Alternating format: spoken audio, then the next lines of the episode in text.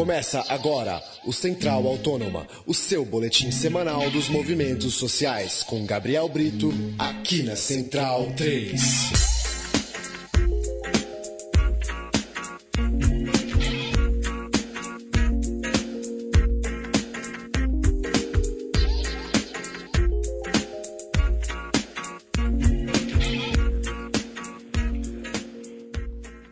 Olá, ouvinte da Central 3, hora de mais um programa Central Autônoma, é, programa de número 62 desse nosso podcast semanal para tratar dos movimentos sociais espalhados pelo Brasil. Central Autônoma, você sabe, chega toda sexta-feira em central3.com.br. Eu sou Paulo Júnior, aqui ao meu lado nos estúdios da Central 3 em São Paulo, Gabriel Brito. Olá, Gabriel. Olá, Paulo Júnior, mais uma vez aí falando com o pessoal do Comitê Popular da Copa e todas que a quem a gente conseguiu acompanhar um pouco aí nesses anos de militância política e social.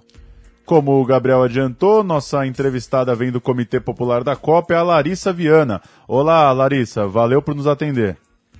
Olá, tudo bem? Imagina, a gente que agradece o espaço. Começar falando é, desse um ano pós-Copa do Mundo, é, que balanço já foi feito, está sendo feito é, pelo comitê, por quem participou do comitê como você. É, que avaliação que você faz hoje, já um pouco distante é, de forma temporal da Copa do Mundo, do trabalho do comitê ao longo desses anos? Bom, então, é, a, é, a, gente não reconhece, para começar, é, a gente não reconhece essa história tanto, é, tanto divulgada de que teríamos um lagado é, oriundo da Copa da FIFA 2014, né? Pelo contrário, o que a gente teve foi muita família milhares de famílias removidas e que ainda hoje muitas famílias em, em, várias cidades que foram cidades sedes estão ameaçadas de remoção por conta das obras da Copa que ficaram inacabadas. Tivemos muitos trabalhadores impedidos de trabalhar, o aumento da exploração sexual de mulheres e crianças e adolescentes. E enquanto comitê, a gente é, fez um trabalho de, de muita luta para tentar reverter é, as violações cometidas em função da Copa do Mundo, FIFA 2014, que começaram muito anterior a, a, ao próprio acontecimento do Magazento aqui no Brasil, né? Então a gente trabalhou muito nessa luta para tentar reverter e também para publicizar é, informações e dados completamente encobertos e mentido e oriundos de mentiras por parte do, do Estado, como as famílias removidas, como a exploração sexual, como é, a impossibilidade dos trabalhadores e trabalhadoras ambulantes trabalharem, por aí. Certo. E, bom, fora isso, vocês lançaram um livro recentemente, né? Fazendo um balanço de tudo isso, do que, do que vocês trabalharam. E, enfim, o que, que você fala pra gente do livro? O que, que tem nele? Como se consegue é, também? Tá lindo. É, é, é uma publicação que aborda as nossas pautas, que foram as pautas que foram trabalhadas pelo comitê ao longo dos do, anos de atuação, né? E dentre as pautas, é, existem os textos, é tipo de cada pauta, e aí a gente trata da lei geral da Copa, da, do processo de remoção e jamais de remoção da população, do, de como é, a Copa atingiu principal, é, inicialmente diretamente a população em situação de rua, atingiu também os vendedores ambulantes, os trabalhadores ambulantes que ficaram impedidos de trabalhar por, por conta da lei geral da Copa e da elitização do futebol também, das, das práticas repressivas alimentadas pela Copa, da criminalização dos movimentos sociais. É um livro bem repleto, assim, de todas essas nossas pautas. A gente fez um lançamento, é, eu sou um pouco ruim de data, mas acho que foi há dois meses, na ocupação Terra Livre também, é uma é, é, que é um movimento Terra Livre que sempre teve com a gente, com o Comitê Popular da Copa, e que a gente também está sempre lá e está sempre junto nessa luta. E Larissa, qual é o sentimento de vocês é, vivenciando esses últimos acontecimentos aí, essa operação internacional do FBI que acabou prendendo uma série de pessoas do alto escalão da FIFA, do comando do futebol, inclusive o ex-presidente da CBF, o Marim, que era alvo constante dos protestos é, do comitê, enfim, todas as pessoas que se manifestaram de alguma forma durante os eventos esportivos aqui no Brasil. Qual que é seu sentimento, sentimento de vocês, a expectativa de que, é, enfim, pode estar só começando uma série de investigações e prisões que, quem sabe, é, podem mudar a estrutura do futebol brasileiro e mundial? Bom, então, você falou do Marim, né? A gente, inclusive, é, a gente sempre bateu muito nisso. Nós, inclusive, já tínhamos, tínhamos feito é, no ano, em junho do, de 2014, antes mesmo da abertura da Copa, um escracho na casa dele, na calçada do prédio dele, nos Jardins, onde a gente fez um enterro simbólico dos 10 mortos nas obras dos estádios, da, da construção dos estádios aqui no Brasil. E assim, o nosso primeiro sentimento, na verdade, acho que foi de tipo, putz, 20 anos depois, que bom, né?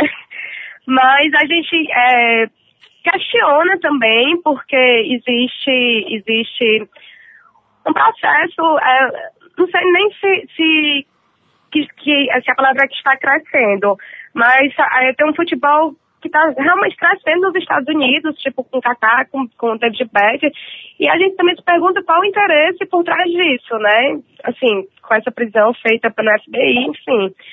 E, mas assim, a gente ficou bem, eu particularmente fiquei bastante satisfeita. Nós já vimos denunciando isso, inclusive esse processo de corrupção que eles, é, que saiu muito nas matérias, é, falando sobre é, a, sobre a, a, realização da Copa na, na, Rússia e no Catar. Isso também aconteceu no Brasil, isso nós já vimos denunciando há bastante tempo. Inclusive, por exemplo, existe um lobby entre o, é, a própria FIFA e a CBF e o André Sanches, para a própria construção do, da, arena, da Arena Corinthians, do Itaquerão, que inicialmente a Copa aqui em São Paulo seria realizada no Morumbi, então isso também já foi um lobby entre eles, lá com André Sanches. E esse processo de corrupção que está sendo muito. Está é, sendo muito divulgado na, na Rússia e no Catar, ele já acontecia aqui, a gente já vem batendo muito nessa tecla. Mas a gente considera, assim, que a gente passou o recado, pelo menos, também para a Rússia e para o Catar. Recentemente tivemos notícias de protestos em frente aos estádios da Copa América, no Chile, contra a, contra a elitização do futebol e também contra a criminalização de torcedores, que são que compõem as nossas pautas também. E é basicamente isso. Certo. E daqui para frente, o que, que vai ser do, do comitê e, seus e isso também seus próprios ativistas e protagonistas aí das, lutas que foram feitas nesse tempo. O que, que pretende se pautar daqui para frente, tanto como organização como da parte de vocês, de, de, de sua particular ou de outros, assim? O que, que você pode contar para a gente nesse sentido? É, então, é, com o fim da Copa, é, nós mantivemos na ativa até lançarmos a publicação, né? Que é a Copa para quem? A Copa do Mundo FIFA 2014, uma perspectiva abaixo e à esquerda. E aí, posterior a isso, o comitê se desfez. Mas como ele trata, é, tratava-se de articulação de movimentos sociais, os movimentos que se juntar, que, com, que compunham o comitê, né, que eram articulados através do comitê, continuam com suas pautas e com suas lutas. E aí muitos dos integrantes do, do, do Comitê Popular da COP estão tomando a, essas, é, a esses outros movimentos, como é, movimento de moradia, de ambulantes, também tem a auditoria de dívida pública. Então tem muito, tem muitos de nós que, que participávamos do comitê, que agora a gente está nesses outros movimentos que antes faziam parte do comitê. Eu, por exemplo, estou é, no movimento de moradia, assim, na verdade estou terminando minha dissertação, minha dissertação é um caos, mas eu milito na questão da moradia, do direito à cidade, mas tem muita gente também da auditoria, tem muita gente dos ambulantes, da população em situação de rua. É, a gente se desfez, mas está todo mundo meio compondo essas outras lutas de movimentos que já compunham lá anteriormente com a gente e que já existem muito antes, né? E falando nesses movimentos, Larissa, a gente está vivendo um ano de 2015, esse ano depois da Copa do Mundo, é, que logo se logo resultou numa imediata crise de desemprego é, e num ano que segue quente para as manifestações populares, é, para as greves de trabalhadores. O que, que você acha que, é, se essa palavra ficou tão na moda, o legado, é, como que você acha que isso está repercutindo nesse ano bastante complicado para a população brasileira? Bom, então, como eu disse anteriormente, né, eu, não, eu particularmente não reconheço essa questão de legado, não vejo legado nenhum de positivo, pelo contrário, vejo muito legado negativo, como já, já apontei anteriormente, de muitas pessoas removidas. Eu, por exemplo, sou de Fortaleza, moro aqui em São Paulo, mas sou de Fortaleza. Muitas pessoas foram removidas pelas obras do VLT e muitas ainda continuam ameaçadas de remoção porque as obras nem foram concluídas, estão paradas, completamente abandonadas e as pessoas continuam numa situação de total insegurança quanto à permanência no local e o, o poder público não dialoga de maneira alguma, deixa as pessoas sempre inseguras, sempre numa situação muito instável. E, assim, também é, foi prometido muito geração de emprego e renda, né? Era uma coisa que se batia muito. E também isso não, não aconteceu, pelo contrário, né?